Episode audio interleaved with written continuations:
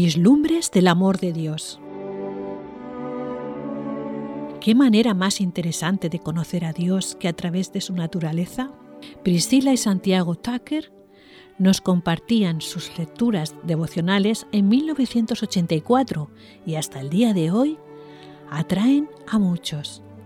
En estos relatos veremos las maravillas de la naturaleza y cómo éstas nos traen lecciones de valor, autoestima, generosidad, aprecio, amor y por supuesto nos llevan a una integración de Dios a nuestras vidas.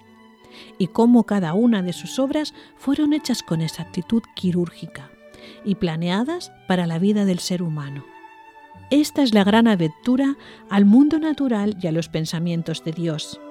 Curiosidades serán satisfechas, datos increíbles aportados. Bienvenidos a Vislumbres del Amor de Dios.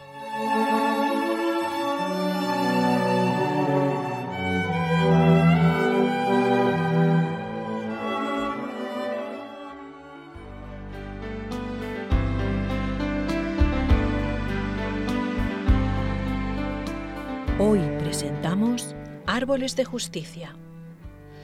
A ordenar que a los afligidos de Sión se les dé gloria en lugar de cenizo, y serán árboles de justicia, plantío de Jehová para gloria suya. Isaías 61, 3. Los árboles son hermosos. Cuando viajas por el campo puedes verlos por todas partes, cada uno con sus características, sus colores, lo que hace que la vista descanse y se recree. El Creador conocía muy bien la manera de combinar bien las cosas cuando creó los árboles en el tercer día. Él dijo, produzca la tierra hierba verde, hierba que dé semilla, árbol de fruto que dé fruto, en Génesis 1.11. ¿Has observado que un bosque está lleno de árboles de diferentes clases? Solamente el hombre planta grandes extensiones de tierra con árboles de la misma clase, y creo que con esto se pierde mucho de la belleza natural. Pero además de la belleza agradable a los ojos, hay otro motivo para que crezcan juntos árboles de diferentes clases. Los árboles que crecen juntos se ayudan mutuamente en su crecimiento, son más saludables. Roberto Rodale, director de la revista Jardinería Orgánica, describe su intento de cultivar en su propiedad nogales de primera clase. Los plantó a la distancia correcta e hizo todo lo que pudo para que crecieran sanos. Pero no sucedió así. ¿Por qué? Ahora sabemos que los árboles crecen mejor cuando están junto a otros de diferente clase. El señor Rodale lo dice así. A los árboles les gusta ver hojas y ramas extrañas y tocar con sus dedos bajo tierra extrañas raíces.